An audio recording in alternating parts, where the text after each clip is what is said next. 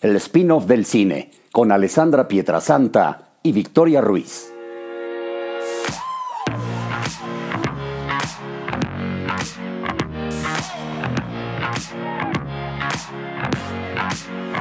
Hola amigos, hoy les vamos a platicar de las dos reinas de Netflix, así que agárrense que ahí les va la monarquía, la realeza y ser un máster en el ajedrez.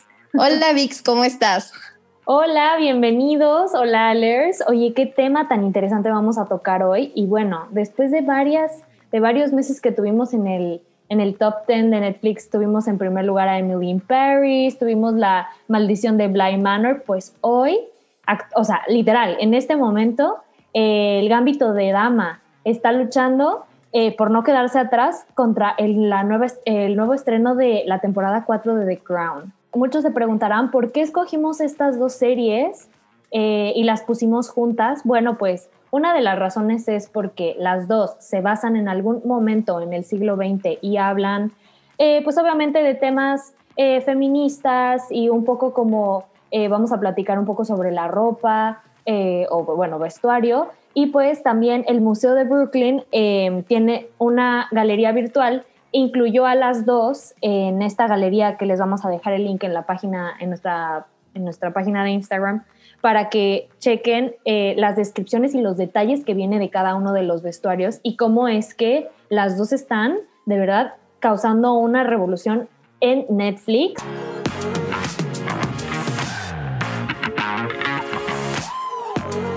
Y bueno, vamos a empezar primero con, con, la, con The Queen's Gambit. Y a ver, Alers, la gente que no ha visto esta serie, a ver, es, cuéntanos de qué trata. O sea, ¿por qué tendríamos que ver esta serie? Es simplemente una serie para que tú creas en los finales felices y creas el potencial que tiene una mujer durante la década de los 60 de ser la cara del ajedrez en el mundo. Esta serie nos cuenta la historia de Beth Harmon, que es una niña que quedó huérfana por su madre, que falleció y su padre pues nunca la reconoció, nunca quiso estar con ella. Y Beth Harmon va a cruzar toda una serie de trayectoria, evolución en su personaje que la va a obligar a ser una de las mejores ajedrecistas del mundo. Entonces nos muestra toda esta evolución de cómo el personaje inicia siendo inocente, desprotegida, huérfana, sin esperanza poder ser algo en la vida y termina siendo algo que marca la década de los 60 y marca el feminismo también, porque también nos trata un poco de cómo el machismo trata de apoderarse de Beth. Yo te quería preguntar, ¿está basada en una historia real? Porque es tan, tan real lo que nos enseñan y a mí me parecería increíble que sí hubiera pasado esta historia, ¿no? Sí, claro yo creo que todos cuando terminamos de ver eh, Gambito de Dama buscamos en internet si era una historia basada en una historia real, si Beth Harmon realmente existió, pero tristemente amigos no es así. Eh, está basada en un libro titulado como la serie de Queen's Gambit, Gambito de Dama de Walter Travis, que fue publicado en 1983 el autor de este libro no era un genio de ajedrez ni nada parecido, simplemente era un amateur y fue que ya decidió hacer esta historia, ¿no? Sobre Beth Harmon. Pero aquí lo gracioso es que no se inspiró en una mujer para escribirlo, sino en un grupo de hombres que él conocía a varios ajedrecistas que eran muy buenos en el juego, etcétera, y quiso basarse en hacer un personaje, pero de mujer para poder potencializar a la mujer y para poder mostrar que la mujer es capaz, ¿no? De, de ganar en un juego, entre comillas, de hombres, porque así siempre ha sido visto el ajedrez, como, como también, si pueden ver la serie, al principio siempre ponen a Beth jugando contra mujeres porque no la creen capaz de poder ganarle a un hombre. Entonces Walter Davis también en su libro muestra que esto no es así, que simplemente son estereotipos que él quiere totalmente destruir. Ya, oye, ¿y por qué a ver, eh, ya estoy aquí te preguntando, ¿no? Pero este, eh, a mí me causa mucho, mucha intriga, ¿por qué el ajedrez? O sea, es un, un juego de mesa, pero súper complicado, ¿no? Se le puede denominar como juego de mesa, es un juego, o sea, ¿en qué momento eh, Anna Taylor Joy es la actriz, no? Bueno, ella, o sea, bueno, el personaje de ella eh, ¿en qué momento se da cuenta que es buena para el ajedrez? Con el consejo Scheibel. Este personaje es de los más importantes importantes para mí después del deber, porque este conserje le enseña un poco de lo que es este juego y ella se va enviciando, enviciando junto con su vicio de las pastillas, ella va creando una conexión con este juego que posteriormente cuando eh, es adoptada logra desarrollarlo, ¿no? Y lograr en adentrarse más en este juego y poder practicarlo y es así como va ganando y ganando y ya la verdad se, vuelve una adicción a ganar. Eso es lo que nos muestra Beth Harmon en su personaje, que le encanta ganar y lucha por siempre estar en el número uno y es así como vamos a ver si lo consigue. Esa es como la trama en la que nos lleva de tienes que ver el siguiente capítulo, el siguiente capítulo, el siguiente capítulo. Y es lo que me agarró, fue mi cliffhanger para seguir viendo cada capítulo.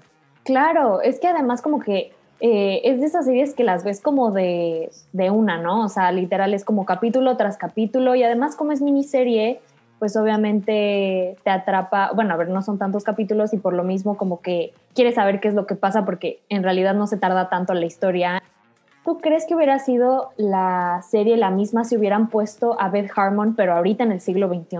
O sea, ¿crees que hubiera tenido el mismo éxito la serie? No, yo creo que tenía que ser ambientada en la década de los 50s y 60s por la época que se vivía en ese entonces, cómo eran los tiempos, que no se consideraba la mujer como algo importante para ganar algo o para ser la mejor en algo, Hoy, el siglo XXI, ya sabemos que todo está más para el matriarcado, la verdad. El feminismo está muy fuerte en estos tiempos y no digo que no hubiera sido buena historia para, para una mujer que fuera la mejor ajedrecista del mundo, ¿no? En estos tiempos, pero hacerlo en esa década siento que le da más fuerza al personaje de Anna Taylor-Joy y además cómo ella luce, cómo va evolucionando con sus vestuarios, que la verdad, on point. No, total. Y uno como que de las eh, de los attention grabbers que tiene la serie es como toda la cinematografía, los efectos especiales, sobre todo eh, cuando Beth eh, se imagina las jugadas y todo esto, pero qué tal también la ropa. A mí me encanta y el maquillaje, o sea, que de verdad em, es de la época y sí se pusieron como bien a investigar mucho sobre esto, ¿no? Sí, y además de que es de la época, la diseñadora de vestuario Gabrielle Binder hizo además que el personaje de Beth evolucionara con lo que traía puesto. Podemos verla, como les dije, desprotegida, inocente, sin esperanzas, con su uniforme del orfanato, ¿no? Huérfana y sí, un vestuario gris, sin chiste, no resaltaba. Y hasta su pelo, ¿no? Que como me mencionabas, Vix, que te daba un poco de cringe ver con su flequito. que no te, o sea, realmente Beth Harmon no resaltaba en la primera época de su vida que nos presentaron. Y ya como cuando fue ganando, fue acumulando más puntos en el ajedrez, eh, fue yendo a diversos torneos, a diferentes partes del mundo, que ahorita también vamos a mencionar sobre las locaciones, bastante interesante.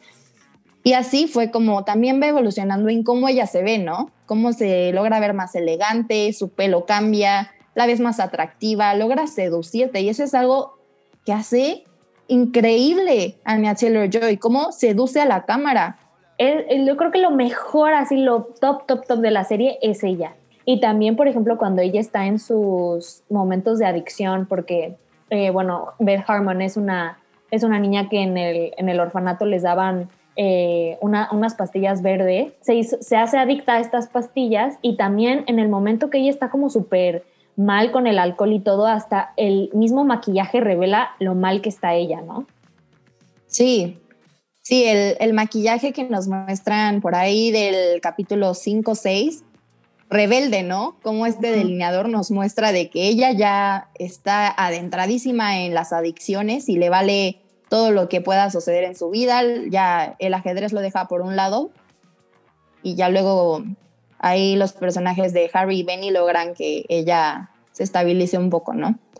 Sí, esas pastillas verdes también fueron un prop muy importante dentro de la historia, porque bueno, son tranquilizantes, ¿no? Y a mí no me cabe la duda que eh, durante la década de los 50, 60, los orfanatos en Estados Unidos utilizaban esas pastillas para tranquilizar a, todos los huérfanos que, estaban dentro de la institución. Para mí no me cabe duda de eso y fue algo muy importante que el guionista decidió incluir. Súper este, fuerte. Eso está fuertísimo. Y yo creo que eso de que ponen como la, la ley o la regla de que ya no pueden dar tranquilizantes, sí fue cierta. Es una, es una ficción, o sea, Beth Harmon no existe, pero de repente sí pasan muchas cosas que sí son ciertas. Y además, algo también que debemos mencionar es que el director Scott Frank dijo que se basó en la película de Bobby Fischer, que fue un gran ajedrecista también, y de hecho también en el personaje de cómo es Beth Harmon, perfeccionista, a veces bipolar, complicado, también se basó en este personaje de Bobby Fischer que sí existió. Entonces ahí también hay otra referencia real, a pesar de que es pasado a la ficción, sí tenemos varias referencias que sí ocurrieron durante la historia. Wow. Oye, pero yo había leído que para la serie eh, sí tuvieron que consultar a varios expertos y profesionales en el ajedrez para que fuera lo más verídica posible. Y eso también al final se nota en la al momento de ver la serie. Además, la actriz cuando obtuvo el papel dijo que ya no tenía ni idea ni un carajo de lo que era jugar ajedrez. Entonces la pusieron a tomar lecciones con Bruce Pandolfini, que es un gran eh, profesor y entrenador de ajedrez, que escribió numerosos libros de este juego y es muy conocido por entrenar a los mejores ajedrecistas del mundo. Y ya ella tomó varias lecciones con él por meses y fue como ella logró hacer este em, papel inteligente, audaz, sensual y que pudiera conectarse tanto con el ajedrez. Total. Oye, a ti, así personalmente, ¿qué fue lo que más te gustó de la serie? A mí el personaje de Beth. Podemos ver a varios personajes que entran y salen de su vida, eh, a su mamá, podemos ver a Harry y a Benny, a Shybel, a Jolene, a muchísimos, pero en general Beth es la que lleva toda la historia, ¿no? Se involucran mucho Harry y Benny, que sí son importantes, pero no son esenciales para la historia. Para mí, yo los podría sacar y siento que no habría ningún ninguna cosa que se alteraría mucho. Podríamos seguir con Beth nada más y con su mamá, de hecho. Con ellas dos pudo haber continuado la historia, pero sí le dan unos giros interesantes estos dos personajes, pero sí, para mí lo más importante fue Beth y cómo ella se conectó con el juego, ¿no? Y además cómo jugó con las cámaras. Es que de verdad, el desarrollo de este personaje me impresionó, Anya Taylor-Joy. A ella también seguramente la vieron en en la película de La Bruja. Muchos no saben que ella interpretó a una de las niñas secuestradas en Fragmentado, fue la de pelo negro largo. También ha estado en importantes proyectos, entre comillas, pero jamás le habían dado como ese papel esencial, ese papel protagónico que lograra resaltar tanto como lo hizo en Gambito de Dama.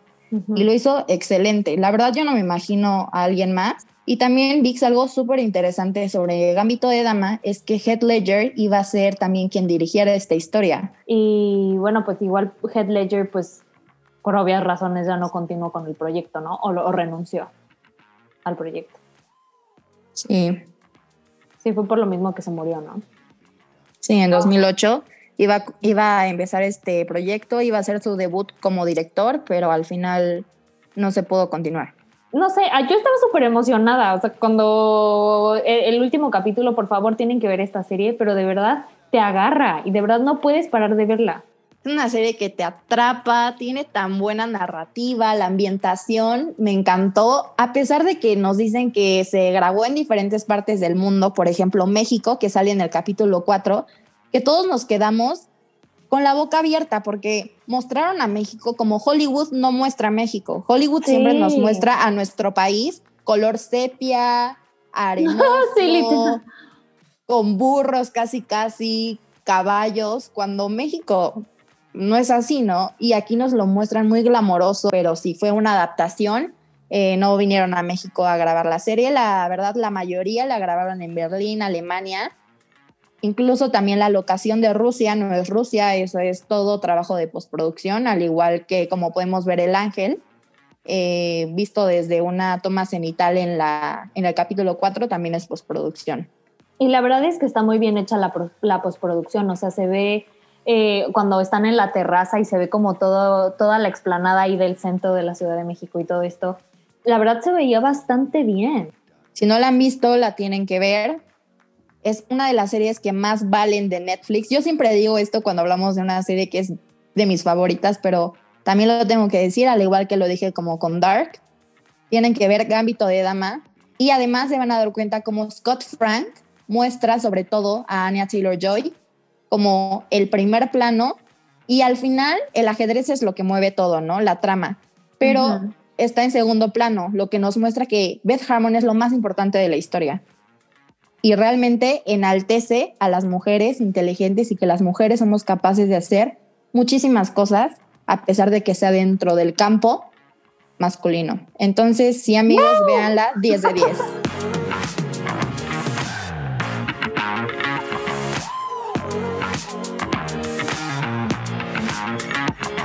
Vamos a la siguiente serie que es The Crown. Esta serie se estrenó el 15 de noviembre y está enfocada en la historia de Diana Spencer y Margaret Thatcher, ¿ok? La familia real muchas veces ha dicho lo inaccurate que ha sido esta historia, la monarquía inglesa, y aquí la experta es Vix. Entonces, tú, Vix, cuéntanos un poquito una introducción sobre lo que es The Crown. Y ahorita yo tengo algunas preguntitas que hacerte muy interesantes. La introducción de la monarquía inglesa en mi vida empezó cuando yo tenía que sí 12 años, literal, y vi la, la boda de, de, de William con, con Kate Middleton. Ahí empezó mi obsesión. Y la gente que me conoce sabe que yo estoy obsesionada con la realeza. Entonces, eh, entonces, pues obviamente yo tenía que ver la serie y es que no puedo parar de ver la cuarta temporada. De verdad, tienen que verla. Y sí, como decías, está enfocada sobre todo en la, en la vida de, de Diane Spencer y de Margaret Thatcher. Y bueno, pues desde la primera temporada eh, todo se va a basar en cómo es que la reina Isabel II llega al poder. En la primera temporada apenas vemos cómo es que su papá fallece y cómo es que ella se casa, tiene hijos, todo esto. Y pues es entre el periodo de en los 40, entre 1947 y 1955. Y la segunda temporada cubre el periodo desde la crisis de Suez en 1956 hasta la jubilación del primer ministro Harold Macmillan en 1963 y el nacimiento del príncipe Eduardo en 1964. Entonces, la primera y la segunda temporada fueron muy exitosas. Clary Foy hizo un excelente trabajo como Queen Elizabeth. Y para los que no han visto la serie, cada dos temporadas el cast cambia. Obviamente porque este está entre 1940, estas dos temporadas están entre los 40 y los 60, pues obviamente tenían que poner a, los monarcas como, como si tuvieran veintitantos, treinta y tantos años, eh, por lo mismo de que pues estaba apenas eh, Elizabeth subiendo al, poder. Pero ya en la tercera temporada podemos ver como Olivia Colman, que seguramente ustedes la han visto por eh, otras películas, que también Olivia Colman interpreta a la reina Anne en una película de Yorgos Linthos. Y bueno, pues la tercera y la cuarta temporada van a hablar sobre el periodo de que Elizabeth ya lleva más o menos 30 años en el poder y cómo es que Lady Diana Spencer llega a la vida del príncipe Carlos. Y me tiene a mí impresionada la buena, o sea, lo bueno que está haciendo y para mí ha sido mi, mi temporada favorita, de verdad. O sea, no puedo creer, enfatizan muchísimo lo que me gusta mucho sobre el problema de bulimia que tenía Diana y también cómo es que Margaret Thatcher y Queen Elizabeth empiezan a tener esta tensión por la diferencia de, ideologías que las dos tienen y que además son mujeres de carácter muy fuerte. Y pues obviamente aquí tengo que decir que si es que ustedes esperan ver la realidad de los hechos como pasaron, no es así. O sea, no va, no va a ser así. Wow. Sí, eso es lo que te iba a preguntar. Sí está basado en hechos reales, por lo que nos mencionas la monarquía inglesa durante esas décadas. Pero ¿es totalmente real lo que se muestra o existen partes ficticias? Está basada en hechos reales y al final hay eventos que sí, que sí existen. O sea, todo esto de los movimientos políticos que hay en un momento a otro o que, por ejemplo, estaba viendo ayer en la noche un capítulo de cuando es que un inglés se mete al cuarto de la reina. Todo esto sí pasó. Son cosas que sí pasan, pero por ejemplo, las conversaciones íntimas que tienen los personajes obviamente son mentira. Y también al final es un drama, o sea, no es ni un documental ni es nada como para que no puedan jugar un poco con la narrativa.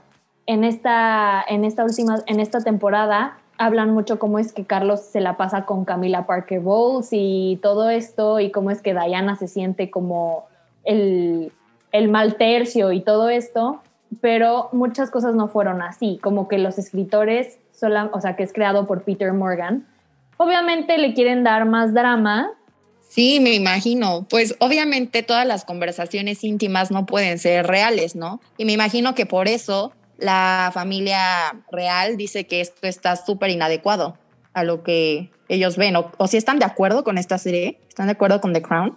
Eh, yo de los únicos que he escuchado que están de acuerdo es Harry y Meghan, que hasta le, le habían eh, propuesto a Meghan o le están proponiendo a Meghan que ella para la sexta temporada, porque a partir de la quinta temporada ya va a ser, em, bueno, porque ahorita en la cuarta temporada estamos más o menos en los 80, de los del finales de los 60 a los 80. Y eh, la sexta, la quinta y la sexta va a tratar un poco sobre el siglo XXI. Entonces le habían, están proponiéndole a Megan si es que quiere interpretarse a sí misma. Uh. Yo no la va a odiar más. Yo no estoy de acuerdo. La va a odiar más. La va a odiar más la reina Isabel. ¿Te imaginas? la odia, ¿no? Y sí, porque ellos han sido los, los únicos que les gusta ver la serie, o eso al menos es lo que han dicho con las temporadas pasadas. No sé ahora qué tanto por el, por el tema de, de Lady Di, que pues obviamente es un poco más eh, sensible por parte de Harry, pero muchos de los otros, eh, como el príncipe Eduardo y todo esto, sí han dicho últimamente en, esta, en estos días, porque a ver, salió el 15 de noviembre, o sea, hace menos de una semana, están un poco enojados con la serie por cómo es que relatan sobre todo la relación de Carlos con, con, Diana. Entonces, pues obviamente hay cosas que no son ciertas y que dejan mal a la monarquía.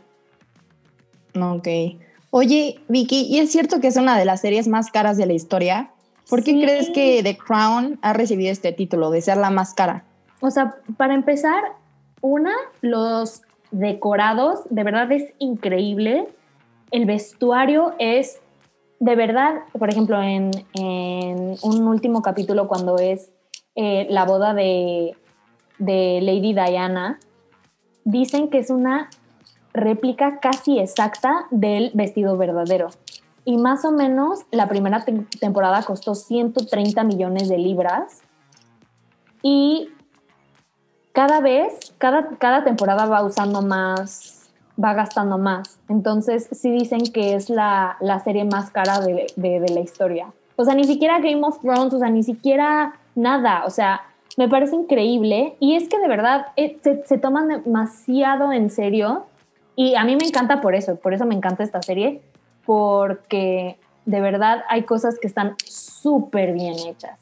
Y también hay, obviamente, em, lugares en donde no, donde no están, así como, ok, estamos en Buckingham Palace, pero en realidad es el set, también han ido a lugares en donde de verdad pasó. Por ejemplo, que el príncipe Carlos da un speech, entonces hay muchos, hay muchos momentos que sí están en el lugar en donde sucedió. Entonces, pues obviamente eso sube el, los gastos y pues obviamente el, presupuesto, pero sí, o sea, es una locura lo que gastan. Una locura, sí. Oye, hacer todos los vestuarios, como nos dices, los sets, las locaciones a los que acudía la familia real y hacer una réplica del vestido de Lady Diana. Wow, Sí. Qué padre, qué padre que, hayan hecho todo esto. Oye, ¿quién es el responsable del vestuario y la ambientación de esta serie? Bueno, el, vestuario es eh, una chica que se llama Amy, Amy Roberts y el set designer es Alison Harvey y el em, diseñador de producción es Martin, Martin Childs. Y, eh, bueno, también de repente cambian, bueno, ese fue de la tercera temporada, eh, Martin Childs y Alison Harvey, pero también van cambiando, van cambiando de, personas. Pero, a ver, también esta serie ha ganado tantos, tantos Emmys y tantas cosas, o sea, creo que hasta ahorita lleva 25 Emmys. Dios mío. O sea, está la verdad muy bien, muy bien, deberían de verla. De verdad que, a pesar de que no son las cosas eh, tal y como sucedieron, es como que imposible no imaginarte que así fue. Y eso es a mí lo que me encanta. Que como que sí pudo haber sido así. Y, y por ejemplo, sí, también... Te... Ajá. Sí, te llevan totalmente a lo que es esta, la vida de la familia real, ¿no? Que al final es súper importante e interesante saber sobre cómo es su vida y como nos dices que la retratan desde el principio y quieren llevársela hasta el siglo XXI para poder ver la realidad que hoy vivimos. Eso me parece increíble. ¿Cómo es que van eh, poniendo literal cronológicamente los hechos de esta persona que tiene más de 100 años y que lleva ochenta y tantos en el poder? O sea, y yo sí he escuchado que la reina de repente eh, veía un capítulo u otro, sobre todo de la primera temporada, que uno de sus hijos hacía como movie night y entonces, o sea, ponían de que su cuenta de Netflix y entonces todos se reunían para ver The Crown. Obviamente por el COVID y todas esas cosas, pues obviamente ya no pasa. Y, y sí, el único que yo he escuchado que no, nunca ha visto la serie es el Príncipe Carlos. Ese sí creo que nunca ha visto la serie. Y no, mejor que ni la vea, porque lo ponen como el villano. La verdad, en esta temporada, por eso es que la, por eso es que la monarquía está un poco enojada, porque pues sí lo ponen como el malo.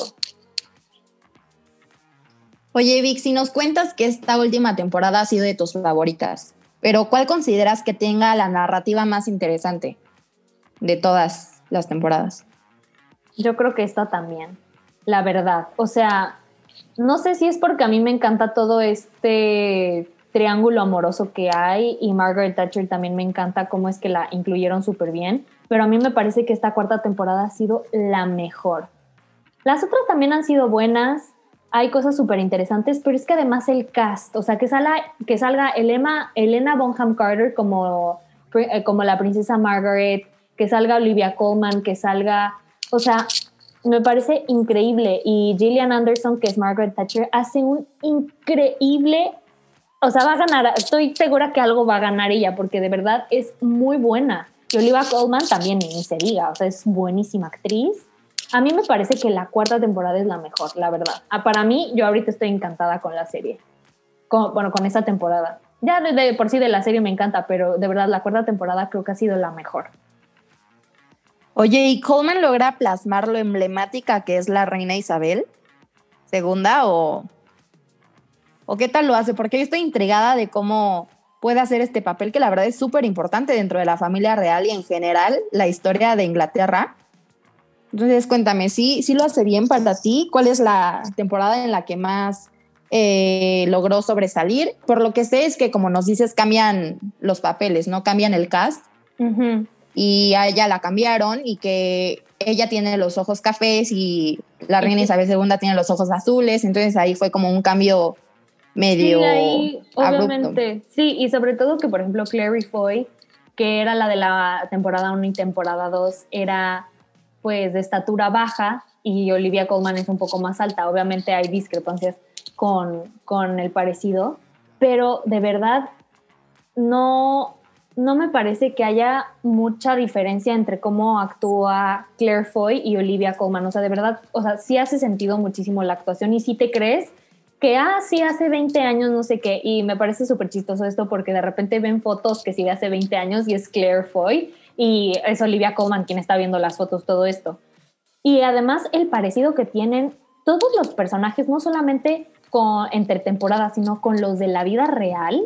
O sea, es que me parece una locura. O sea, el que es el príncipe Carlos, que es Josh O'Connor, de verdad está igualito, igualito a, de verdad. O sea, es otro rollo. No, o sea, no sé si han visto Los Miserables que él hace el, papel de Marius y yo ya lo había visto ahí, pero ahora que le hace como, como el como Prince Charles, de verdad es, o sea, el parecido es increíble. Y Emma Corrin, que ahora es Lady Diana, también es súper buena actriz y ella sí, o sea, cero la hemos visto, ¿eh? ella es una actriz nueva.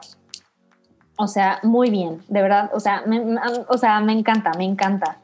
Y pues sí, como me habías preguntado, eh, Imelda Staunton va a ser la, eh, la sustituta de la reina Isabel II en la siguiente temporada, que obviamente sabes quién es, porque es Dolores Umbridge de Harry Potter.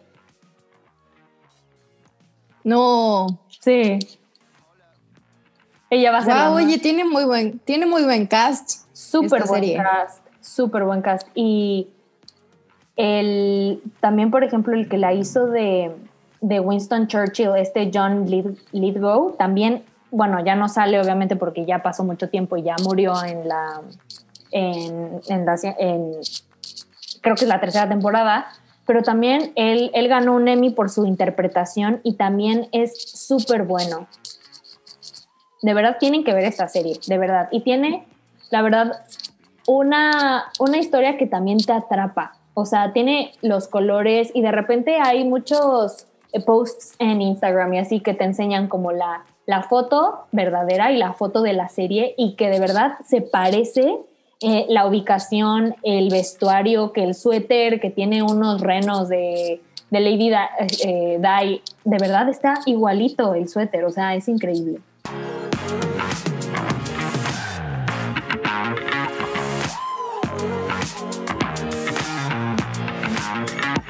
Entonces, amigos, ¿cuál fue su favorita?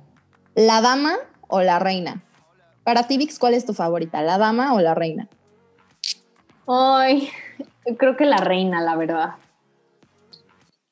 ¿La tuya? Ok, la dama.